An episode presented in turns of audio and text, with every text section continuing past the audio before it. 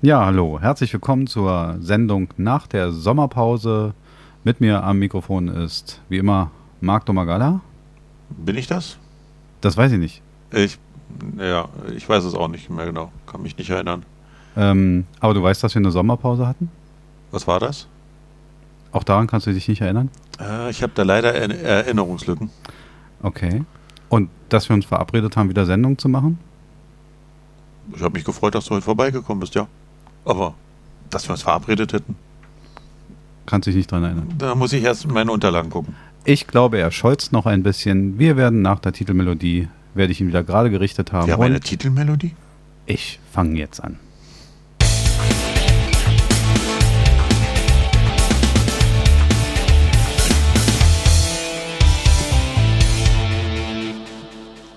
Ja, da sind wir wieder. Marc kann sich wieder an alles erinnern. Ich habe ihn mit der Fliegenklatsche bearbeitet. Mein Name ist Markus Koslinski. Wir sind medienlos. Wir sind der unzuverlässigste Wochenspiegel der Welt. Ja, daran Und kann ich mich erinnern.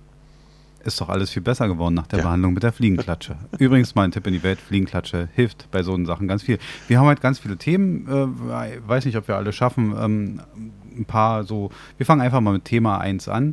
Wir hatten vor kurzem die Frauenfußball WM mit gutem Ausgang, so wie ich finde. EM.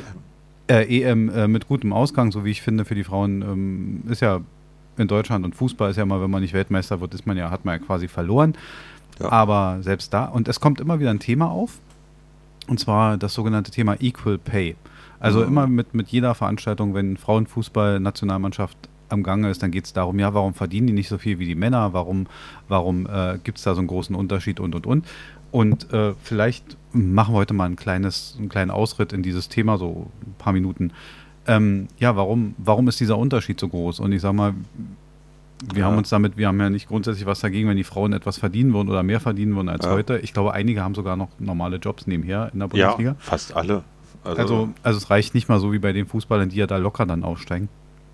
Aber die Tatsache ist, das hat ja alles einen Hintergrund. Und das ist nicht äh, gelebte Frauenfeindlichkeit, sondern also du kannst ja mal deine Gedanken ausführen. Ich finde alleine die, die Werbefläche, die dadurch entsteht, bei, bei äh, die alleine diese Erreichbarkeit der Werbung und so weiter, schon die Einschaltzahlen im TV und so weiter sind ja doch deutlich unterschiedlich.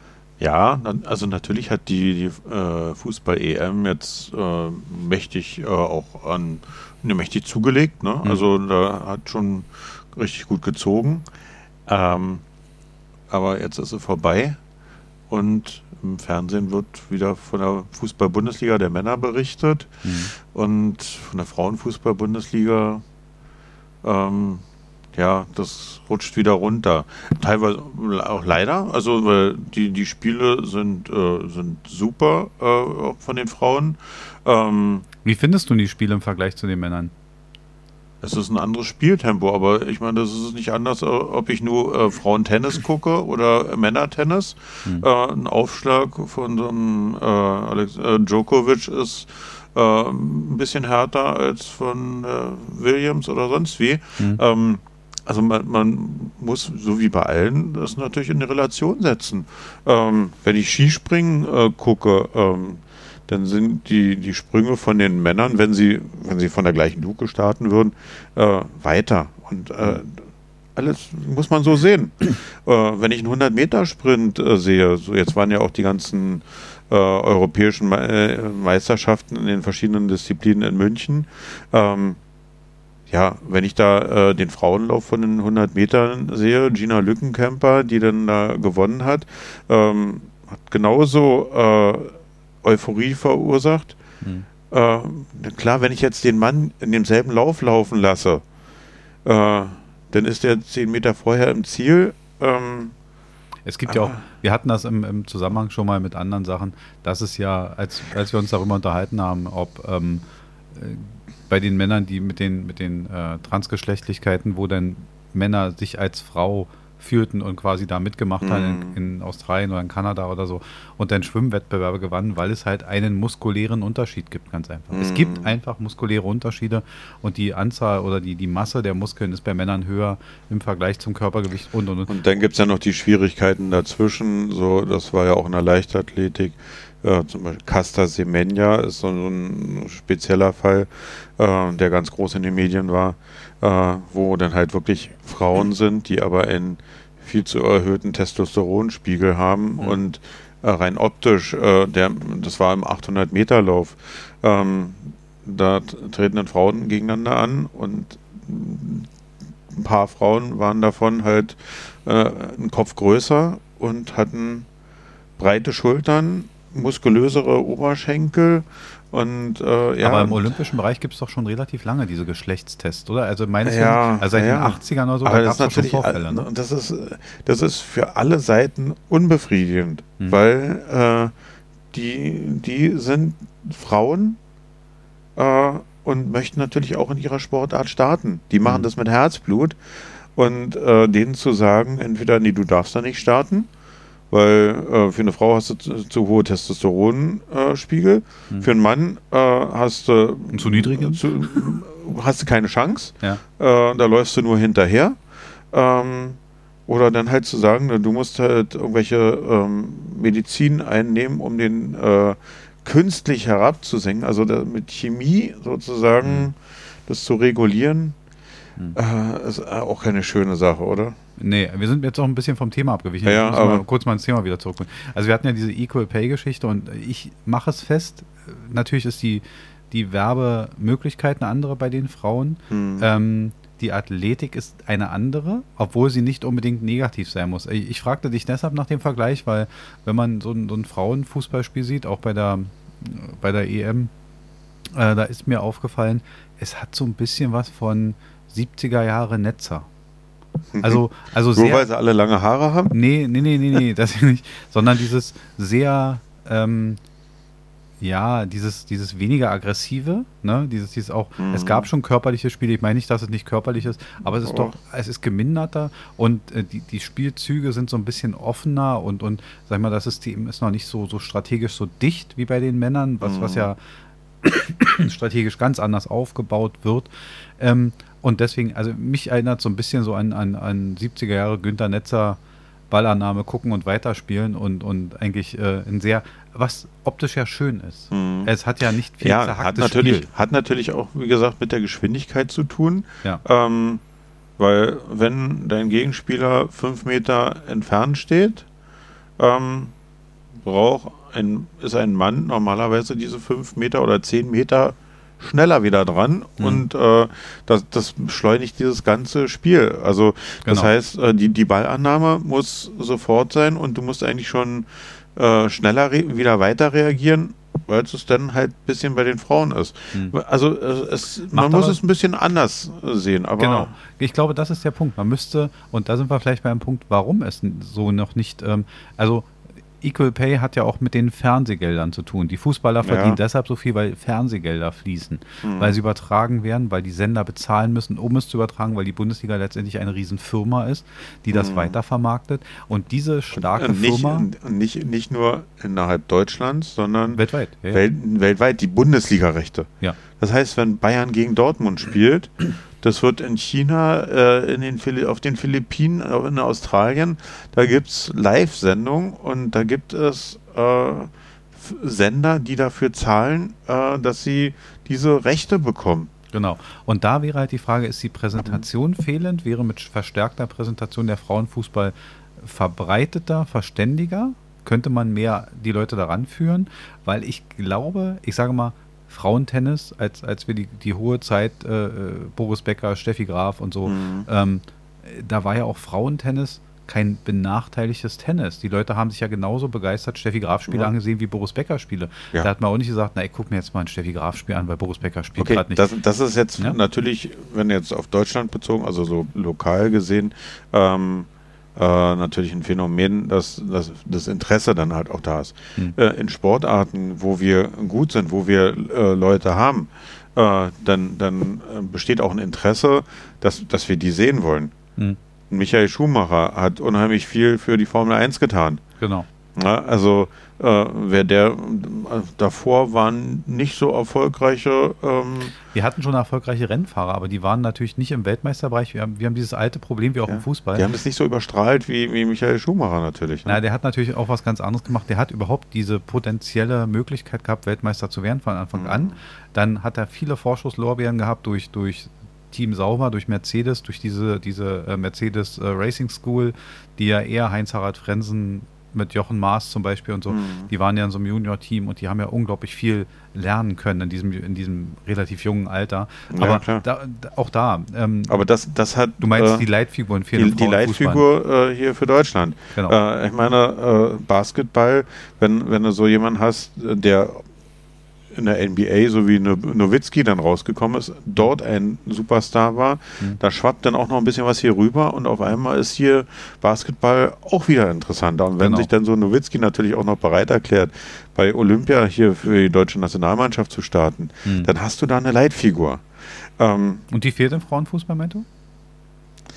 Aber es ist schon Zusammenhang. Ne? Es, ist, es ist natürlich immer noch Angebot und Nachfrage. Ne? Genau, genau. Und das ist und genau das ist Nachfrage, der Punkt. Warum gibt es kein Equal Pay? Weil am Ende ist Fußball eine Ware, ein Markt. Ja, ne? freie da, Marktwirtschaft. Genau, sozusagen. am Ende, wenn die Frauenfußball-Bundesliga sich nicht gut nach außen verkauft, durch welche Figuren auch immer, hm. dann ist ein Equal Pay einfach nicht möglich, weil diese Wettbewerbe nicht die Attraktivität haben, die Fernsehgelder sind gar nicht in der Höhe.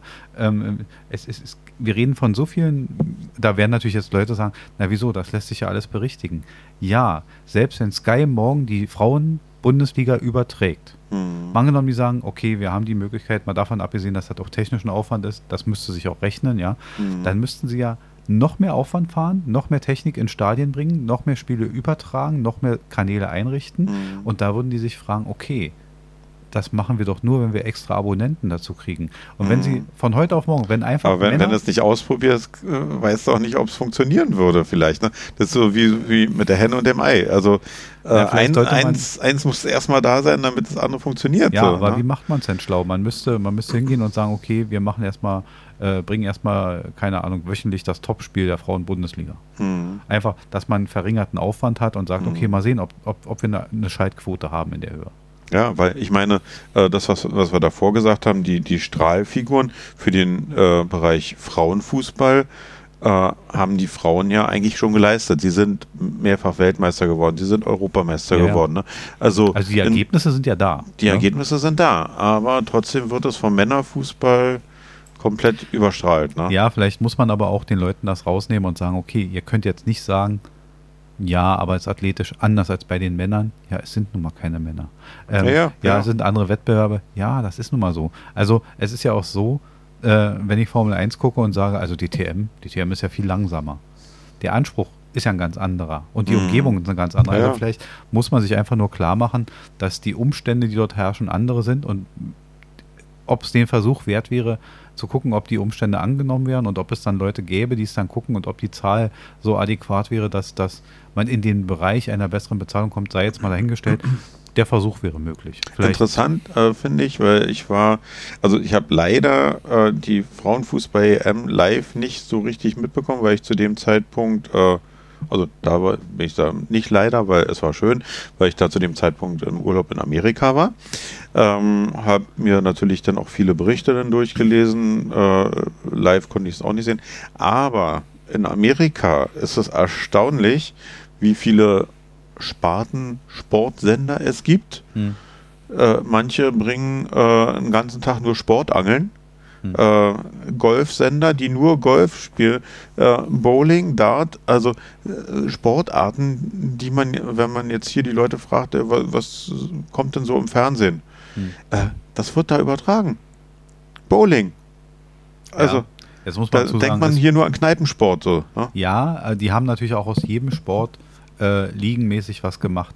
Ähm, ich würde würd gerne, also wie gesagt, Thema war ja Equal Pay, ich würde mhm. das Thema gerne mal schließen. Wir bleiben noch ein bisschen im Sport. Ja, aber ich, mein, ich meine, man braucht denn diese kleinen Spartensender, mhm. die, äh, die halt erstmal damit anfangen, äh, auch solche Sachen zu übertragen. Ja, mich wundert es, dass die Leute das nicht gucken. Ich habe äh, beim Daten auch mal die Leute gefragt, wie viele Leute denn.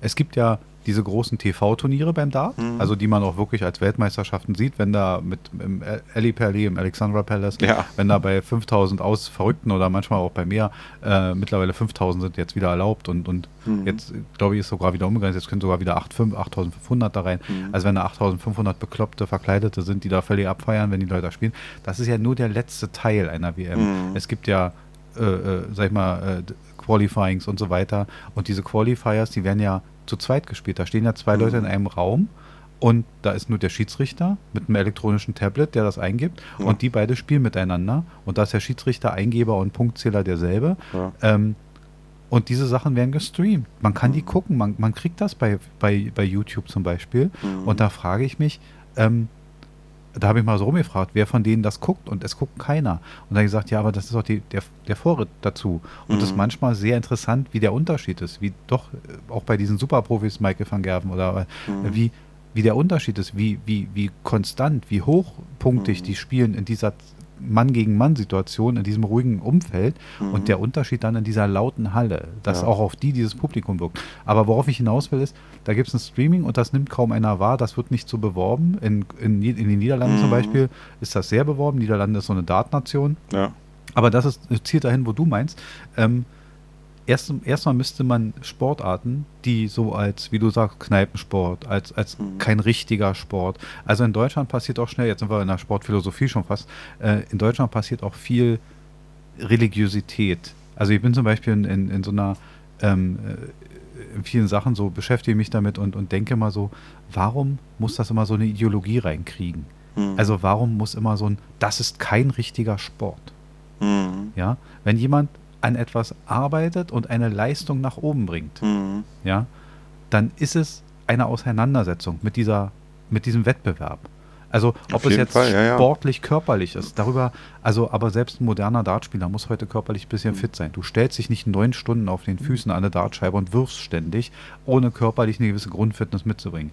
Die ja. Zeiten, wo das Kneipensportler waren, weil die ein Spiel am Tag hatten, sind vorbei. Ja, also wie gesagt, gesunder Körper, gesunder Geist. Ja, Wir hören ja. zusammen, Schachspieler äh, gehen joggen, genau. äh, damit sie sich lange konzentrieren können. Ich will damit sagen, die Ansicht zum Sport muss sich komplett verändern. Mein, mein Vorschlag oder mein Wunsch, weil ich kenne das halt auch, ähm, wenn, wenn ich komme ja aus der Leichtathletik. Und ich würde manchmal gerne leichtathletische Sachen auch sehen, weil sie mich interessieren, klar. Hm. Aber ich finde sie nirgends. Wenn ich nicht äh, jetzt nächste Woche ist E-Stuff. Ähm, äh, äh, Leichtathletikfest hier im Berliner Olympiastadion. Selbst das war in den letzten Jahren noch nicht mal im Fernsehen. Da sind. Top-Athleten, da sind Olympiasieger, Weltmeister. Ich, ich, kann das noch nicht mal sehen und nicht mal, und dann auch im, im kleinen Bereich, dass wenn ich sage, okay, da sind U20-Meisterschaften, ähm, inzwischen hat der Leichtathletikverband es geschafft, auch einen Stream hinzukriegen. Aber es ist schwer, diese Sachen teilweise zu finden. Und das betrifft dann halt auch äh, den, den, Frauenfußball. Äh, die Leute, die äh, begeistert sind vom Frauenfußball, ja, wenn die jetzt nicht gerade direkt um die Ecke von irgendeinem Fußballverein wohnen, also bei uns wäre es ja dann äh, hier Turbine Potsdam, die, die Frauenmannschaft, ne?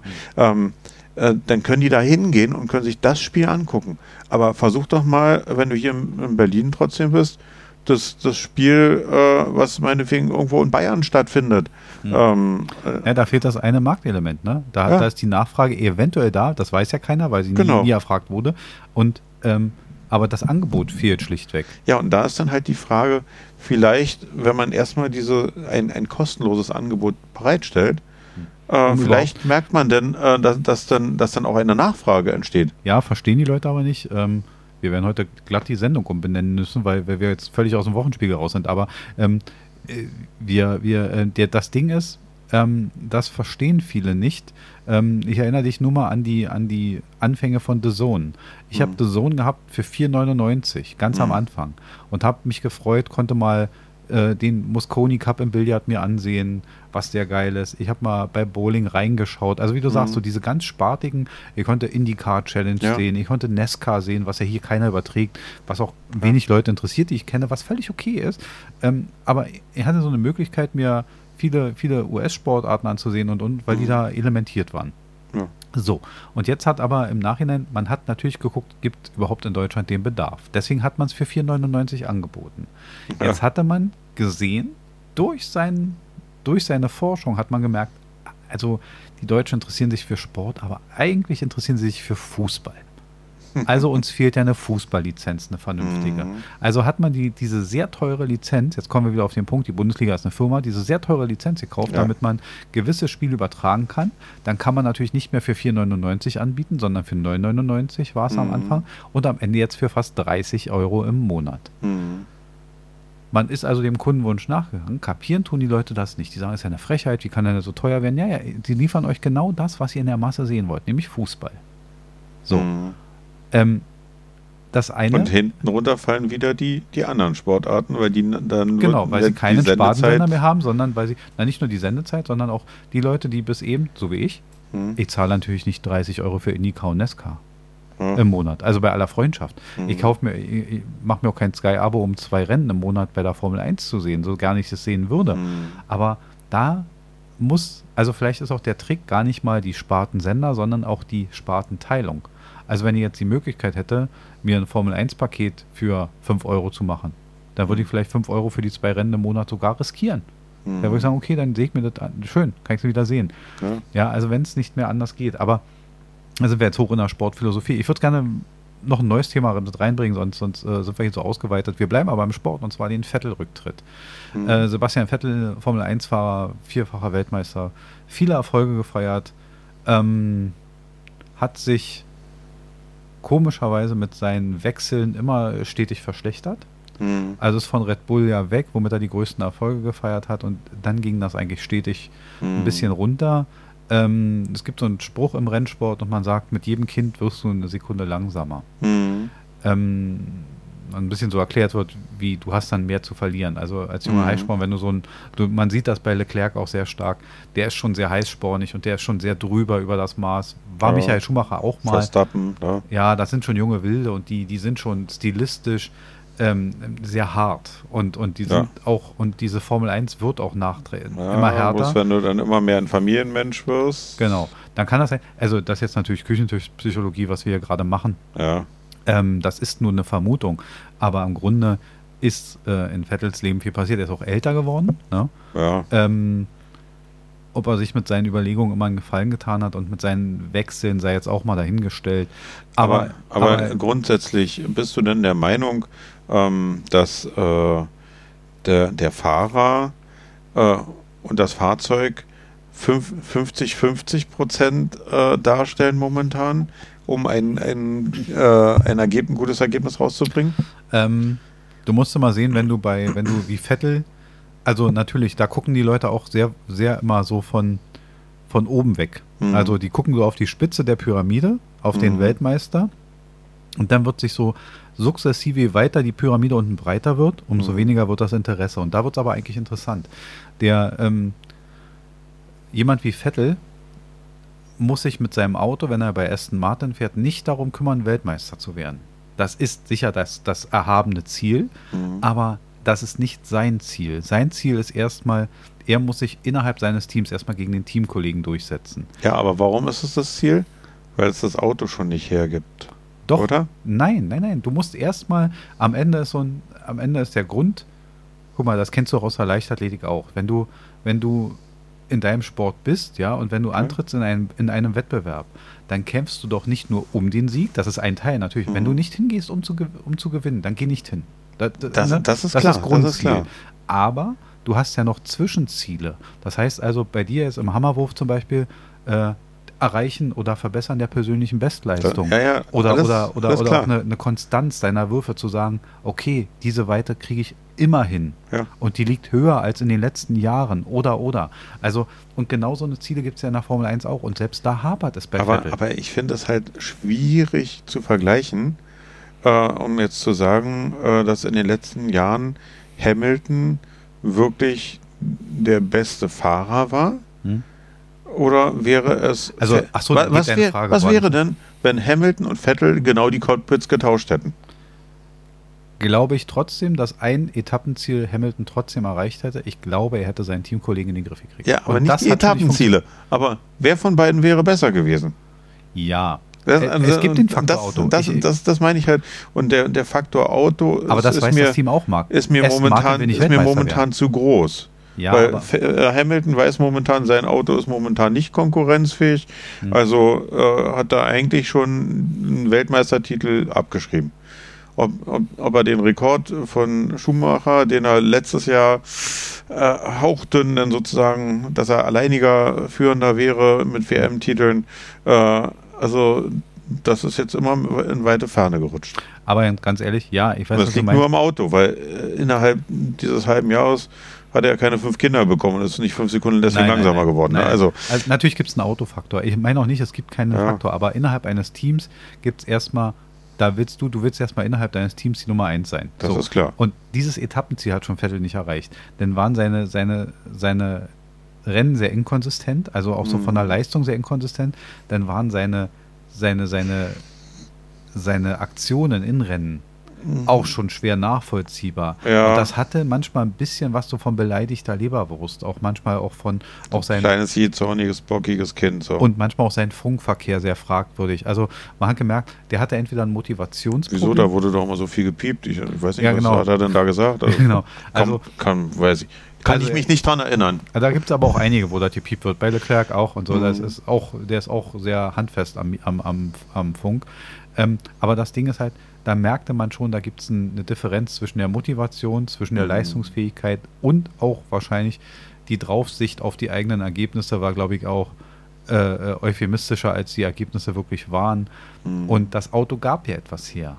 Also, mhm. ich will wenn man seinen Teamkollegen, wie gesagt, wenn sein Teamkollege einem, also nicht, wenn der vor einem ist, mhm. wenn man. Neunter ist und der ist Achter, dann ist der einem nicht weggefahren. Dann, dann ist das eine Qualifying-Geschichte, dann ja. ist das so ein, so außer er fährt mir fünf Sekunden weg, dann ist er mir weggefahren. Aber wenn der Teamkollege manchmal fünf Plätze vor mir ist mhm. und ich bin irgendwo bei Platz 15 und das Auto ist aber potenziell ein Platz 10 Auto, Mhm. dann, dann erreiche ich das, das Punktziel irgendwie nicht. Ja, also und das, dann, was, was möglich ist oder was man. Genau. Und da muss man, und das ist ja die einzige Art zu liefern, die man mhm. von, von, von, von Vettel eigentlich verlangt.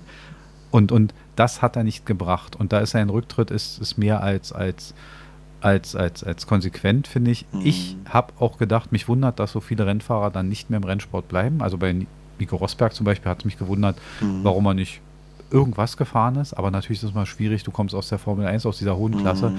und bist dann, weiß ich nicht, in der DTM Mittelmaß. Gut, aber viele sind ja auch, also wenn man sich die Formel E anguckt, äh, wie viel da äh, wie viele ehemalige Formel 1-Fahrer da drin gelandet sind. Ja. Gut, es, es, sind jetzt nicht die die Weltmeister, die hm. dort drin gelandet sind. Das Nein, sind die, die, wo es vielleicht kein Cockpit mehr gab. Auch ne? viele Testfahrer dabei. Aber es sind prominente Namen, die man äh, aus Formel 1-Kreisen dann so kennt, die dann in der Formel E auch dann gelandet sind. Hm. So. Die man aber auch braucht, weil viele Testfahrer, das waren so oft so, so Leute, die Reifentests gemacht haben und so weiter. Hm. Und wenn du in diesem Testfahrerkreis bist, dann hast du oft eine Fähigkeit, du musst sehr konstant fahren können. Also oft so, die bauen dir dann, keine Ahnung, mittelharten Reifen drauf und mhm. sagen so, wir brauchen jetzt hier auf diesem Kurs konstant ein, eine Minute 20er Runden. Mhm. Da brauchen wir jetzt 40 Runden von. Und da sind Leute, die können das. Und die sind natürlich nach Formel E momentan super aufgehoben, wenn ja. die so gut so gut konstant fahren können, weil durch die ja. Akkubearbeitung, durch die Reifen, du brauchst das um, du brauchst so diese, diese ganz konstante Fahrweise und da bringen die etwas mit und deswegen trifft das speziell die Gruppe, warum die jetzt da sind. Aber das, das wo, wo würdest du denn Vettel gerne sehen, wenn er jetzt nicht mehr nach Formel 1 fährt? Ja, das ist lustigerweise die Kernfrage, was wird wohl die Zukunft von, von Vettel sein? Ähm, ach, weißt du, ich befürchte, er hat ja seinen, seine Garage sehr schwer ausgemistet. Er hat ja ganz viele seiner Autos privat auch verkauft. Ja, das ist halt, so fängt die Armut an, ne? Ja, nee, darum geht das, glaube ich, gar nicht. Ich glaube, er wird leider, ähm, was heißt leider, das ist seine Entscheidung. Er, er wird vielleicht in die Richtung gehen, er wird sich sehr klimaaktivistisch geben. Da hat auch schon so Anzeichen gegeben und er hat so, ja. da wird es wahrscheinlich hingehen. Ähm, oh, dann wäre doch was die Formel E ja, aber äh, da ist auch viel Emissionsgebringe. Also, ja, ja, aber, ja. aber egal, nee. Also das Ding ist, ich, ich denke mal, dass da so sein, sein Interesse liegt. Vielleicht hat auch seine. Oder Radrennfahrer? um Gottes Willen. Aber ich glaube, da ist auch in der Fitness weit von weg. Aber, aber der Punkt ist halt, dass er da Interessen zeigt. Das könnte sein, dass er sich da hineinarbeitet. Vielleicht ist das auch eine gedachte Verpflichtung seinen Kindern gegenüber oder. Also hm. ich, ich denke, da wird es in diese klimaaktivistische Richtung gehen. Wobei, wenn ich daran zu, äh, zurückdenke, noch an Michael Schumachers Zeiten, da gab es ja dann, ich glaube, immer zum Ende des Jahres Race of Champions oder wie hieß das? Ja. Meistens in so, in so, manchmal auch so auf und verschiedenen Belegen. Wo sie dann auf verschiedenen Belegen in verschiedenen äh, Fahrzeugen äh, sozusagen so ein paar, immer zwei gegeneinander gefahren sind auf so einem Rundkurs und ähm, genau. Äh, da ist er mit Michael Schumacher ja äh, teilweise Seriensieger gewesen, ne? Ja, ja. Als Team. Na, weil wir in, in Deutschland, wir haben ja das, das Problem, das ist, äh, gilt für britische Fahrer ja auch. Ähm, wir legen ja sehr viel Wert auf in, in einer deutschen Rennfahrerausbildung, wenn man denn auf einer vernünftigen Rennfahrerschule ist, geht es ja viel um, um Fahren im Regen und so weiter. Da wird ja viel mit künstlichen Situationen gearbeitet, mhm. viel auf Regen. Also natürlich sind wir in einem, einem Land, wo es Regen gibt. Ne, und da, mhm. da haben US-Fahrer schon wieder ein Problem mit, weil der Rennsport findet oft in, in Bereichen statt, wo nicht viel Regen ist. Mhm. Da wär, wird auch selten im Regen gefahren. Las Vegas, Florida. Ja, ich meine, bei, der, bei den Rundstreckenrennen, bei IndyCar oder NASCAR, wenn es mhm. da mal geregnet hat, dann findet kein Rennen statt. Und da gibt es gar keine Regenreifen für die Fahrzeuge. Mhm. Und wenn, wenn das Rennen dann stattfinden soll, dann fährt so ein übertriebener Pickup mit so, mit so einem Düsentriebwerk da rum und trocknet die Strecke ab. Also das, ja. die haben halt keine Kenntnisse im Regen zu fahren. Und da mhm. haben deutsche Fahrer und dementsprechend ein Gefühl für, für rutschigen Belag und so weiter. Mhm. Der ist einfach durch die Fahrausbildung ein bisschen mehr gegeben als ja. halt in anderen Ländern. Die ganzen Südamerikaner fahren alle nicht im Regen. Also da, das ist. Ja, aber ich meine nur insofern, um darauf zurückzukommen, da hat ja Vettel auch bewiesen, dass er auf verschiedenen Fahrzeugen sich auch gut drauf einstellen konnte. Also na, das, das sind ja wirklich sehr unterschiedliche Fahrzeugkategorien gewesen. Ne?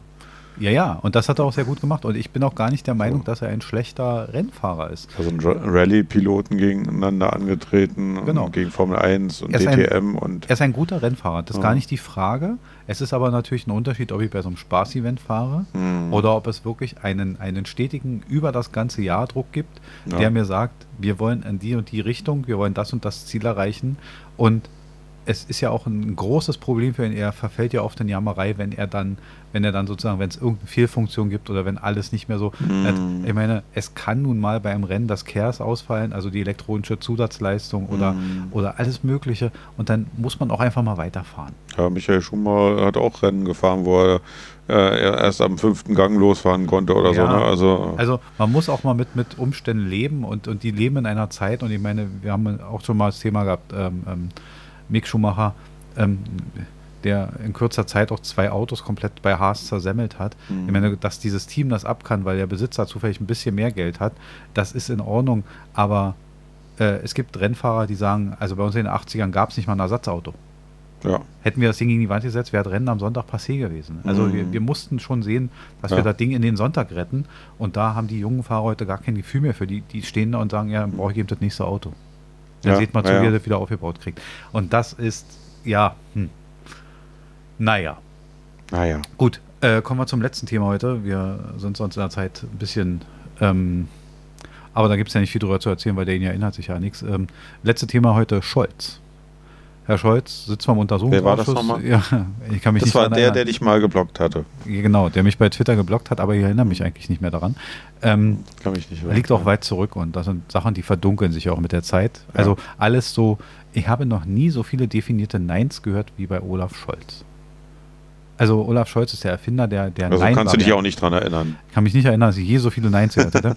und also Scholz erinnert sich quasi an nichts. Er sitzt vom Untersuchungsausschuss, er soll, soll sich rechtfertigen für Cum-Ex. Von Wirecard redet noch gar keiner. Mhm. Ähm, er ist zu der Zeit Oberbürgermeister der Stadt Hamburg.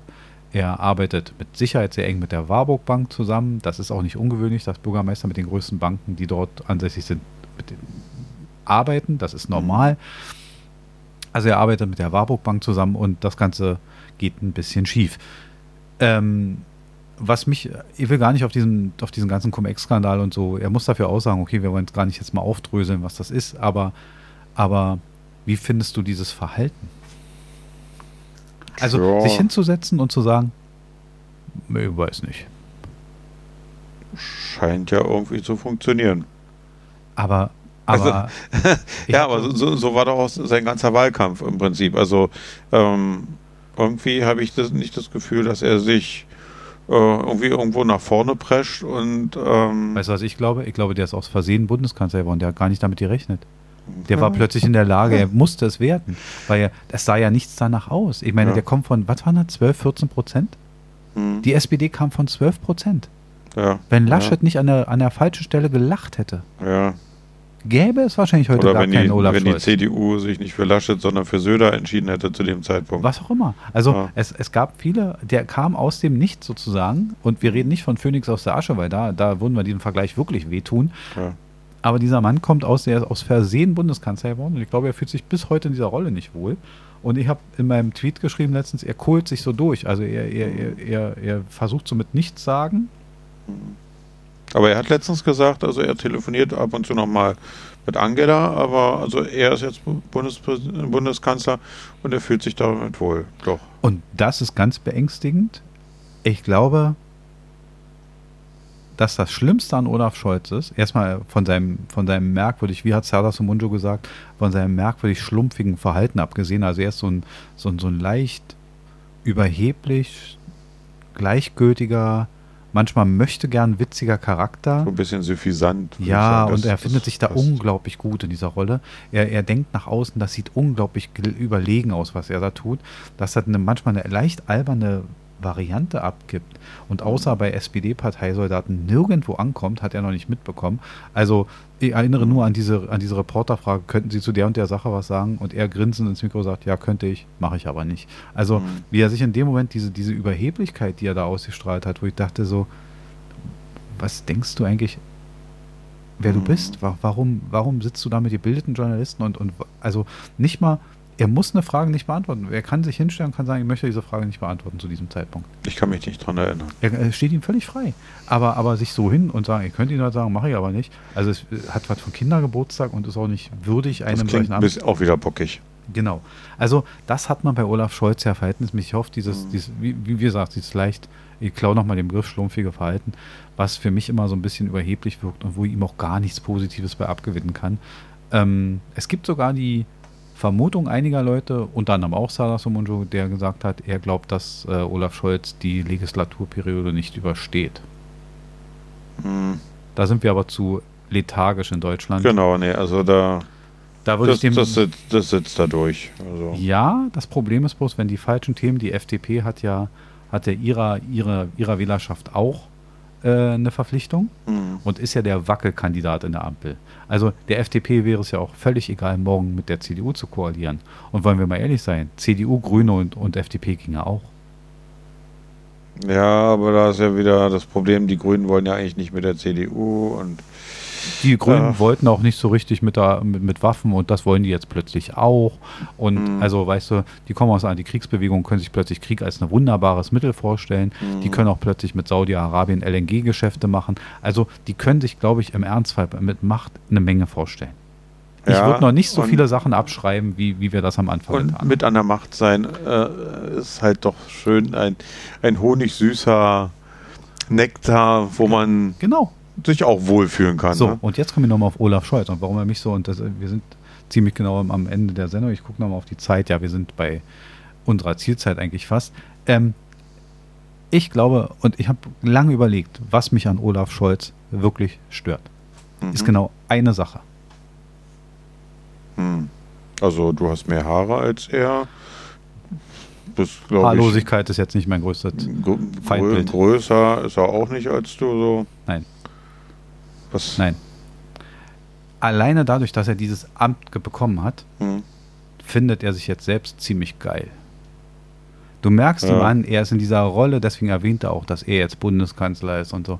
Er ist alleine von diesem Amt so autoerotisiert. Autoerotisiert? Ja, ja, also völlig, also er macht sich jetzt selbst geil. Und das finde ich schon cool irgendwie. Also ich meine, wenn man so was erreicht hat, er hat es geschafft, ne? Aber, aber nee, er macht mich völlig. Äh, jetzt wird's schlüpfrig. Jetzt wird's schlüpfrig, aber er macht mich auch, weißt du, das also, das macht mich auch zugleich aggressiv, weil es anscheinend nur noch darum geht. Er kenne mhm. keine Themenarbeit. Ja. Er steht neben Abbas und dieser, dieser, dieser dieser Idiot von einem Präsidenten lässt in Deutschland antisemitische Kommentare ab und da wird nicht eingegriffen, er schweigt das weg, gibt ihm noch die Hand. Mhm. Wie viel, wie viel, wie viel? Da, da schien er überfordert zu sein mit der Situation, glaube ich. Er hat doch einen um Kanzleramtssprecher. Ja. Er könnte doch, da, da ist jemand, der könnte das völlig im Griff haben.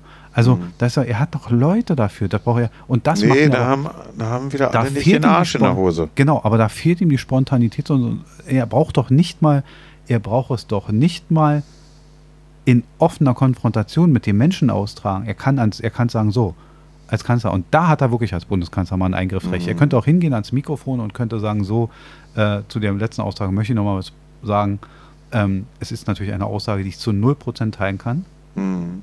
Aus der geschichtlichen Situation dieses Landes heraus, aus der, aus der, auch aus der, aus allem, was wir glauben, was wir in Zukunft mit diesem Thema machen müssen. Mhm. Und wir werden hier garantiert keine Unterstützung für diese Aussage geben können.